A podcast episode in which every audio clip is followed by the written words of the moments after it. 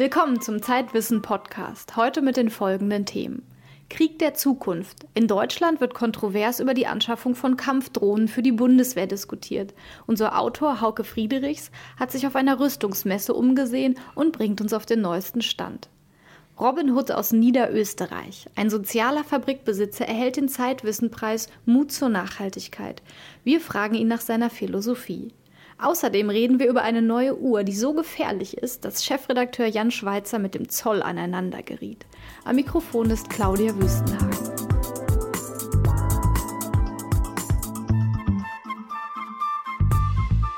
Sind Kampfdrohnen wirklich so heimtückisch, wie sie immer dargestellt werden?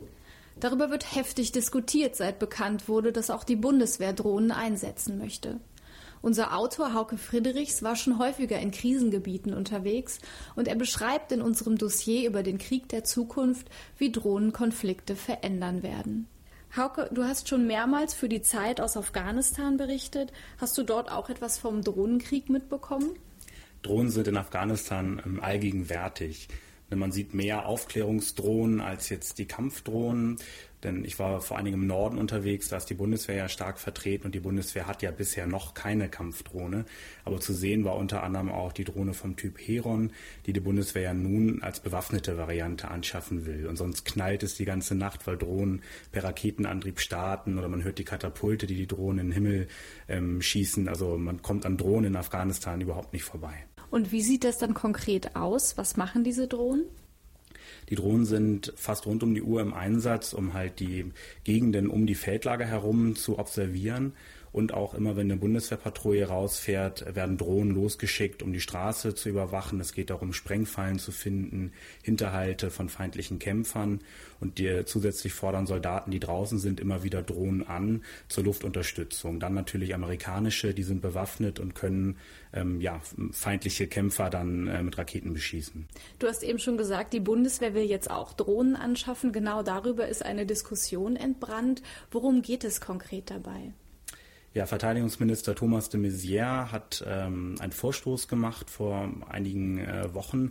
Ähm, die Bundeswehr will bewaffnete ähm, Kampfdrohnen anschaffen. Das hat ähm, zu großem Ärger geführt bei der Opposition, ähm, zu viel ähm, ähm, Gegenstimmen, denn äh, man befürchtet bei in Reihen der Opposition und auch bei unter einigen Konservativen, dass mit bewaffneten Drohnen die Bundeswehr eine andere Armee wird, weil der Einsatz von Waffensystemen damit halt leichter wird.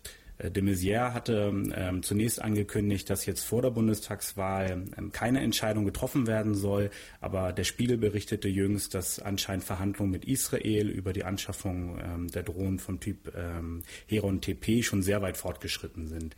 Da müssen wir gespannt sein, ob sich vor der Bundestagswahl wirklich noch etwas tut. Mhm. Du sagst, die Befürchtung ist, dass die Bundeswehr eine andere Armee wird. Was würde sich konkret oder möglicherweise dadurch ändern im Verhalten?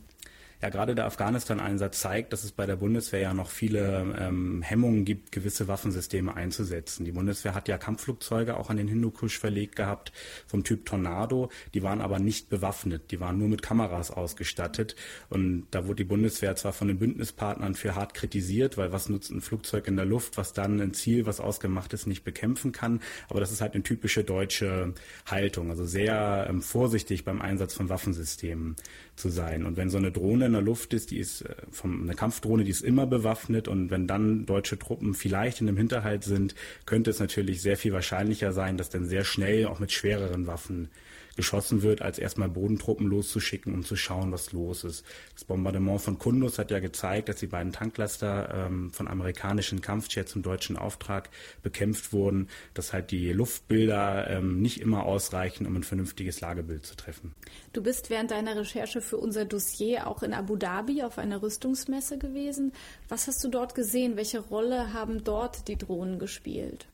Ja, ähm, Kampfdrohnen und auch Roboter waren das Thema der Messe. Es gab einen eigenen äh, Bereich für unbemannte Kampfsysteme, wo ähm, Einkäufer aus der ganzen Welt ähm, ja, sich für die Drohnen interessiert haben, vor allen Dingen ähm, am Stand von General Dynamics, die das Modell Predator verkaufen, für das sich ja auch die Bundeswehr interessiert, war ein Riesenansturm. Also ich musste mehrfach zum Stand gehen, um um alles Informationsmaterial zu bekommen, was es auf der Messe gab. Das hat mich natürlich interessiert, aber die Ständer waren ständig leer, weil da wirklich hunderte Leute vorbeigezogen sind. Ob es nun Generäle in Uniform war aus dem arabischen Raum oder Scheichs oder auch ähm, ja, europäische Konkurrenten. Also das Interesse am Predator war riesengroß und die stand auch als Modell draußen in einem Vorführgelände. Die war zwar nicht in der Luft, aber konnte halt angefasst, gefilmt und ähm, ja, bestaunt werden. Und ganz, ganz viele Leute haben sich auch davor fotografieren lassen. Also das ist schon so der Star der Waffenmesse, kann man schon sagen. Das lässt ja schon so ein bisschen erahnen, dass es wahrscheinlich in Zukunft immer mehr Drohneneinsätze geben wird. Wenn wir mal in die Zukunft gucken, was werden diese Drohnen können? Also kann man auch davon ausgehen, dass es bald Drohnen gibt, die selbst entscheiden, wann sie schießen? Ja, davon kann man ähm, ausgehen. Das ist ein weiterer Trend, der ja in der Wissenschaft und auch in der Politik ähm, stark umstritten ist. Wenn man sich eine Drohne vorstellt, die zum Beispiel über eine ähm, Software verfügt, die Gesichtserkennung beherrscht, dann könnte man eher vor, bevor sie losfliegt, sagen, wir suchen folgenden Terroristen, der sieht so und so aus. Und wenn du diesen Terrorist irgendwo erspähst mit deiner Software, mit deinen Kameras und anderen Sensoren, die du hast, dann hast du gleich den Befehl, ihn auszuschalten. Ähm, das wird auch schon erprobt. Ich habe mich gerade mit einem Experten für Gesichtserkennung unterhalten. Ähm, der ist der Meinung, innerhalb weniger Jahre werden Maschinen in der Lage sein, ganz sicher Menschen ähm, individuell aus großen Massen heraus zu erkennen. Und dann ist natürlich die große Frage, wer ist am Ende eigentlich verantwortlich, wenn die Drohne einen Fehler macht. Hauke Friedrichs Artikel über die Aufrüstung mit Drohnen finden Sie in der neuen Ausgabe von Zeitwissen. Außerdem ein Interview mit dem Roboterforscher Ron Arkin, der glaubt, dass Kampfroboter mit der richtigen Software sogar ethischer handeln können als Soldaten.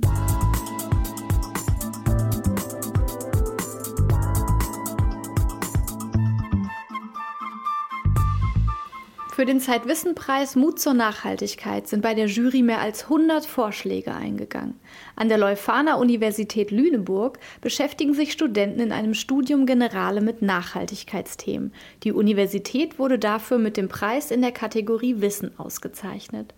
Preisträger in der Kategorie Handeln ist Heini Staudinger, Geschäftsführer der Waldviertler Schuh- und Möbelwerkstätten im österreichischen Schrems. Im Anschluss an die Preisverleihung haben wir ihn nach seiner Firmenphilosophie gefragt. Wenn wir ein bisschen weniger Sorge tragen um unsere materiellen Schätze und ein bisschen mehr Sorge tragen für die vitalen Kräfte des Lebens, dann glücken witzigerweise auch so manche wirtschaftliche Sachen hervorragend. Und so manches glückt uns, glaube ich, ganz im Ernst. Ich, ich möchte ein Beispiel erzählen.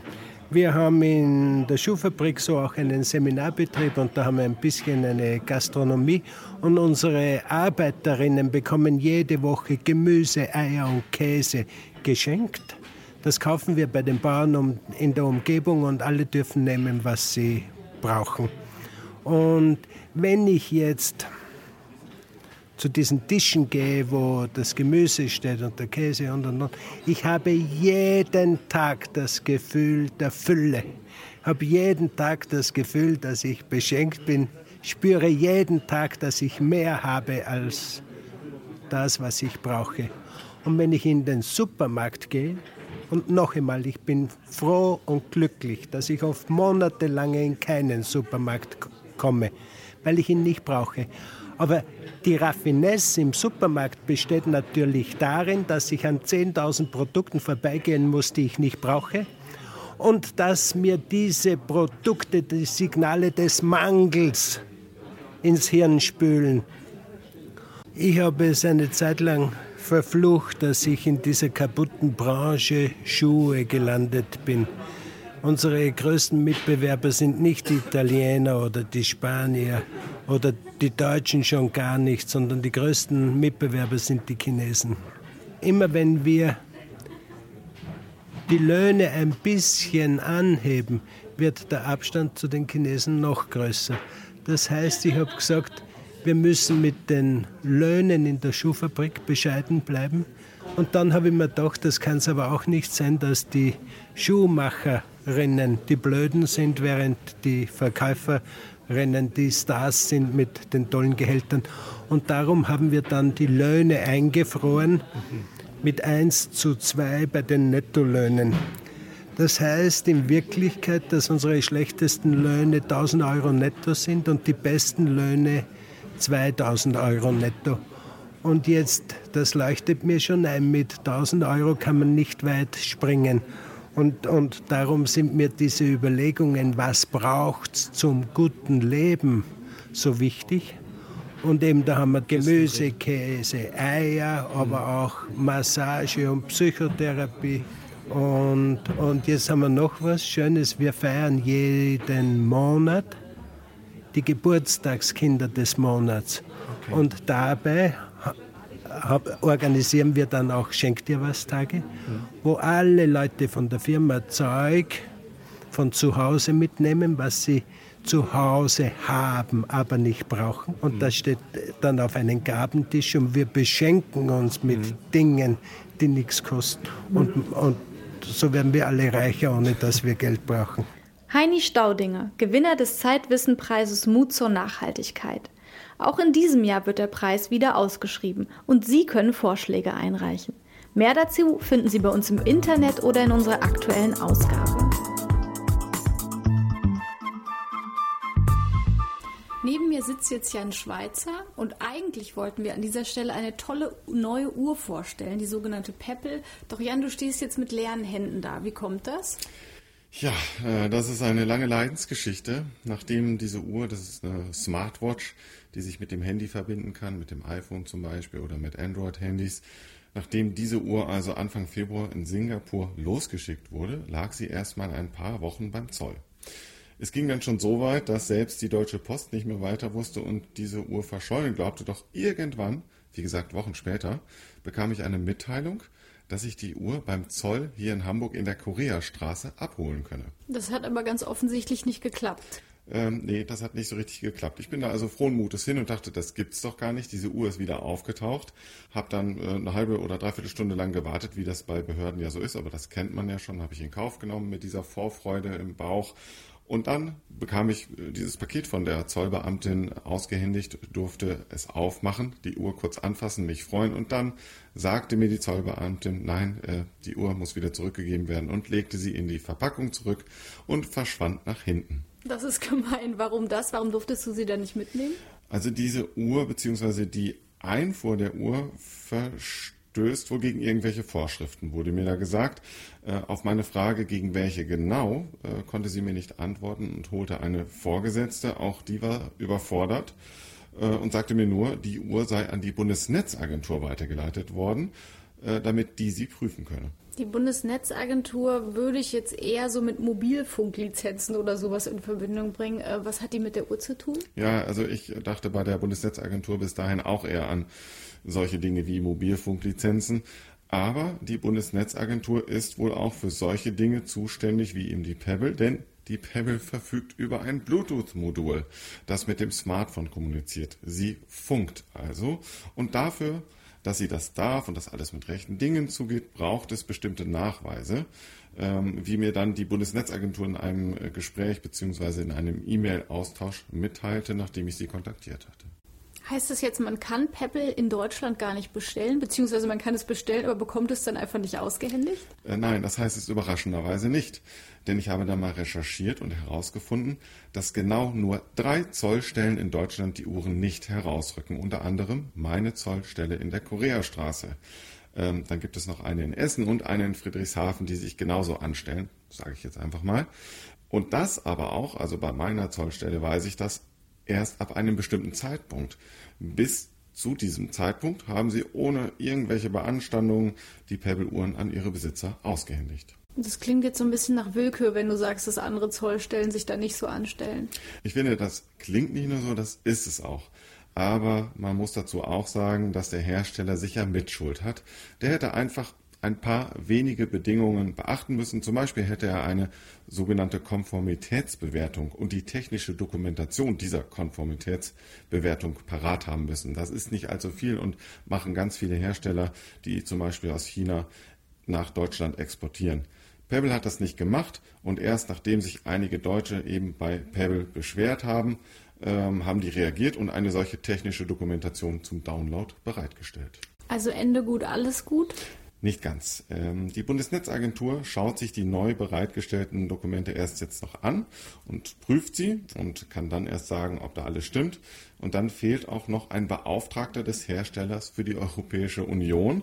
Und wenn all das zusammen ist, wird auch die Zollstelle in der Koreastraße sich nicht mehr sperren können. Und dann bekommst du endlich deine Uhr. Wahrscheinlich nicht, leider. Ähm, ich habe vor ein, zwei Wochen einen Brief von der Zollstelle bekommen, in dem sie ankündigen, die Uhr wieder zurückzuschicken und mir gleichzeitig aufschreiben, dass ich für die Pebble, die bei Ihnen liegt, eine Gebühr für die Verwahrung nach 7 Absatz 1 Zollkostenverordnung bezahlen muss. Das sind 50 Cent pro Tag.